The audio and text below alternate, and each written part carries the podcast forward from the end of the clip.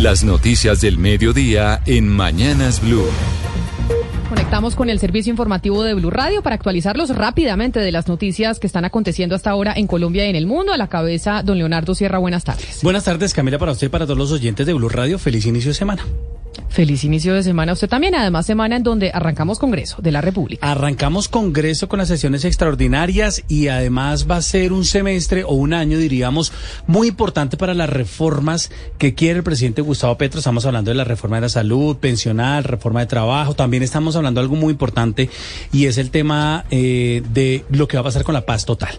Así que son temas muy importantes para el país y arrancó precisamente esta agenda legislativa. El gobierno nacional ya radicó la primera de sus reformas encaminadas a reformar el sistema penitenciario. Andrés Carmona, buenas tardes. Buenas tardes, Leonardo. Y mire, eh, se trata del proyecto con el cual buscan humanizar y reformar el sistema penitenciario. Según las consideraciones del Gobierno Nacional, está eh, enfocado en modernizar y en dar plenas garantías no solo a las víctimas, sino también a los reclusos, incluso buscando eliminar o atender mejor la congestión y el estado de cosas inconstitucionales que la Corte venía señalando desde el año 1998. ¿Qué trae esta ley? Trae, por ejemplo, la reducción de las penas máximas de 60 años a 50, así como la eliminación de delitos eh, del Código Penal como el de injuria y calumnia. Escuchemos al ministro de Justicia, Néstor Osuna el número de procesos por injuria y calumnia sí es muy numeroso. Entonces, estamos congestionando el Poder Judicial, que de por sí está congestionado, con un trámite que casi siempre la experiencia nos indica que termina en una conciliación. Mire, le cuento que también se eliminan delitos como inasistencia alimentaria, el delito de incesto y se establecen beneficios como la posibilidad de salir de a trabajar en el día y regresar a las cárceles en la noche. Por supuesto, el ministro ha sido enfático que estos beneficios son para personas que cumplen el 60% de la pena y que no hayan cometido delitos graves. Entonces, empieza este trámite de reforma. Se esperará que este proyecto también entre en la discusión de las sesiones extraordinarias y poco a poco empiezan a llegar las reformas sociales aquí al Nacional. Leonardo. Andrés, gracias. Empieza entonces la nueva legislatura en estas extras que citaron al Congreso de la República. Nuevamente, el ELN cuestiona fuertemente el proceso de la paz total del gobierno de Gustavo Petro. Mateo, están pidiendo un trato diferencial con las disidencias y otros grupos criminales. Y aquí entonces empieza, Mateo, a, a evidenciarse cuál era el punto de molestia del ELN con el gobierno nacional. Sí, señora Camila, el próximo lunes en Ciudad de México empieza el segundo ciclo de diálogos entre el ELN y el gobierno nacional, pues el primer comandante de la guerrilla, alias Antonio García, acaba de asegurar que la paz total parece estar comprometida con otros negocios. Dice en su cuenta de Twitter, el proceso de paz con el ELN no puede utilizarse como paraguas de asuntos no claros. También cuestionó al gobierno asegurando que aún no se ha puesto a tono con lo acordado en la mesa y que si el ELN sigue siendo considerado un grupo armado organizado, quiere decir que el proceso está en el mismo punto que quedó con el expresidente Iván Duque. Estas críticas pues también se dan porque ellos han dicho que los quieren meter en el mismo saco de las disidencias de las FARC y del Clan del Golfo, entre otros grupos y estructuras armadas. Pues acuérdese, Mateo, que precisamente en diciembre, cuando habló el presidente de eh, un cese al fuego bilateral, de todas las organizaciones al margen de la ley, el ELN salió a decir nosotros no estamos en ese cese al fuego y era por eso, porque ellos no están de acuerdo con que los traten igual que a todos y por eso ellos no quieren esa paz total, ellos quieren la paz con el ELN. Ellos lo que dicen Camila es que de alguna manera estos grupos eh, con los cuales han empezado los acercamientos en la paz total, este es el único grupo, dicen ellos, el ELN, que tiene unas características políticas y son los únicos que deberían recibir un trato político. Ahora, entonces el tema del cese al fuego pues va a entrar en discusión el próximo lunes en Ciudad de México con el gobierno nacional que ahí esperan acordar digamos, esas medidas que permitan llevar a que este grupo finalmente se una a un cese al fuego que, como usted decía, es diferente al que el gobierno ya acordó con otros cuatro grupos. Y para eso la ley de sometimiento será presentada en el mes de marzo, Camila. Se espera que esté aprobada en abril y esa ley de sometimiento son para los grupos distintos al ELN, porque pues el ELN obviamente también tiene un carácter político y eso lo ha diferenciado siempre el gobierno nacional. Y sigamos con las noticias, Leonardo, porque campesinos de siete veredas del municipio de Puerto Gaitán en el Meta afectan en este momento la producción y distribución de combustible en el país. Los manifestantes exigen la presencia del presidente Gustavo Petro y de la vicepresidenta Francia Márquez, Carlos Pérez. Ya se completan siete días de bloqueos en por lo menos cuatro puntos de la carretera que comunica al municipio de Puerto Gaitán con el campo petrolero de Rubiales. Las comunidades piden la pavimentación de 165 kilómetros de vía destapada desde hace años. Hablamos con uno de los manifestantes y recordó que exigen también la presencia del presidente Gustavo Petro. Y aquí estamos hasta que el señor presidente y su vicepresidenta vengan y sepan la realidad de las problemáticas que hay, que no nos tienen la carretera pavimentada. Aquí nos paramos un año, un mes, dos meses, bueno, hasta que él venga y dé soluciones. Mientras tanto, patroncito, aquí nos encontramos. Varias empresas petroleras que operan allí, como Ecopetrol, Frontera, Ocol y otras, por medio de un comunicado informaron que por los bloqueos se están dejando de producir más de 40 mil barriles por día y esto estaría afectando las refinerías de Cartagena y Barranca Bermeja. Ahora los dueños de los vehículos tendrán que responder los fotocomparendos, así no lo hayan conducido en el momento de la infracción de tránsito. Pablo Arango. Ahora los fotocomparendos deberán ser asumidos por el dueño del vehículo y no por la persona que está manejando. Así lo indica una nueva sentencia de la Corte. Sin esta norma, el 97% de las fotomultas impugnadas salían a favor del propietario. Hablamos con la secretaria de Movilidad en Bogotá. Lo que hace la sentencia hoy es aclararnos, decirnos que el propietario es quien debe velar, porque las condiciones en las que se preste la conducción en su vehículo pues sean las más idóneas para proteger la vida en la ciudad. Pero paralelo a esto hay cientos de denuncias de los conductores y dueños de vehículos que aseguran que las fotomultas no generan notificaciones y que no son claras en el momento en que llegan. Hay múltiples denuncias, escuchemos a los conductores. La placa no, no parece que ni la persona que va manejando acá. Se ve muy borrosa la, la placa, no se, no, no se evidencia bien. Recuerde que en cualquier caso y pese a esta sentencia, cualquier fotomulta puede ser impugnada. Entonces, las fotomultas, don Leonardo Sierra, solo van a ser para los papeles del vehículo, es decir, SOAT al día y además revisión técnico-mecánica. Una pasada de un semáforo en rojo, no llevar el cinturón puesto o andar en pico y placa no es eh, no se hace a través de una fotomulta. Y además esta claridad es importante, eh, Camila, porque recordemos que muchos de los dueños de los vehículos decían es que yo lo presté. Ese vehículo no lo conducía yo, pero ahora lo que ya dice la Secretaría de Movilidad es que sin duda ahora esas fotomultas tendrá que responder el dueño del vehículo. El que aparece. Claro, porque el dueño del vehículo tiene que tener al día el SOAT y tiene que tener al día también pues la revisión técnico-mecánica. Así es. A mí se me venció la técnico-mecánica y ahora tengo angustia cómo hago para llevar al, el carro si el carro yendo para allá ya va a estar sin técnico-mecánica. Ay, Camila. Ahí, que, averigüese, que no nos escuchen. averigüese, Leo, qué tiene que hacer uno cuando eso le pasa. Perfecto, lo averiguo y le cuento, porque ese, ese es un tema muy bueno, porque tú lo que podrías decir es que venga, yo voy a que hagan la revisión. Exactamente. Sí. Entonces, ¿qué hago ahí? Averigüese, Leo, y me, y me cuenta mañana. Más relevos en los gremios. Tras la llegada del nuevo presidente de Camacol, Guillermo Herrera, se va el gerente del gremio en Bogotá y en Cundinamarca, Alejandro Callejas. Marcela Peña.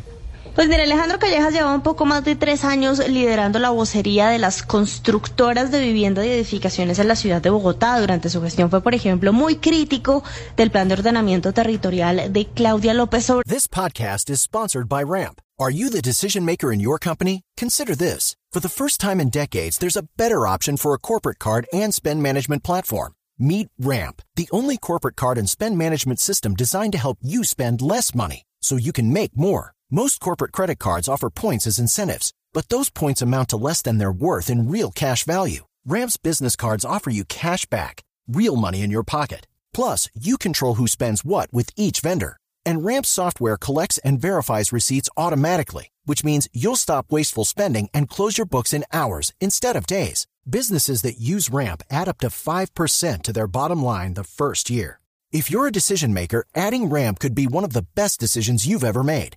And now get $250 when you join Ramp for free. Just go to ramp.com slash easy. Ramp.com slash easy. R-A-M-P.com slash easy. Cards issued by Sutton Bank and Celtic Bank members of DIC terms and conditions apply. De todo porque incluyeron esa medida que impide hoy construir apartamentos de menos de 36 metros cuadrados y dos habitaciones, algo que a Camacol no le gustó porque dice va a restringir el desarrollo de vivienda para ciertos niveles económicos que demandan aparta estudios. Dice Callejas que se va a asumir nuevos retos personales y profesionales, pero que va a seguir trabajando en lo que le gusta, que es la construcción de ciudad y sociedad, algo que podría interpretarse como un guiño, porque recuerden ustedes, estamos ya muy cerca del inicio de las elecciones regionales.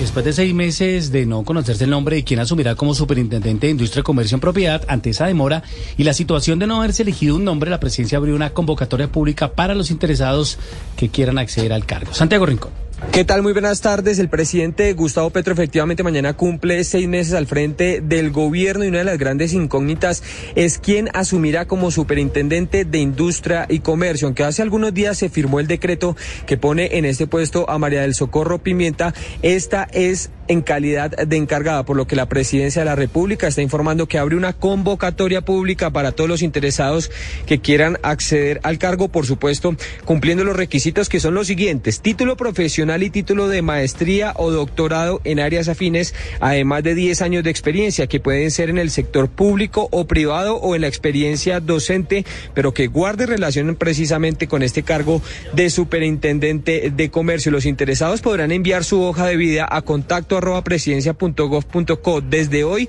y hasta las 8 de la mañana del próximo viernes 10 de febrero. Dice la presidencia que de ahí el presidente Gustavo Petro va a escoger el nuevo nombre entonces del superintendente de industria y un socavón del río Medellín está a punto de llevarse un carril de la avenida regional salida de la costa atlántica de los Santanderes, que puede causar una emergencia vial debido a que diariamente transitan unos 60 mil vehículos.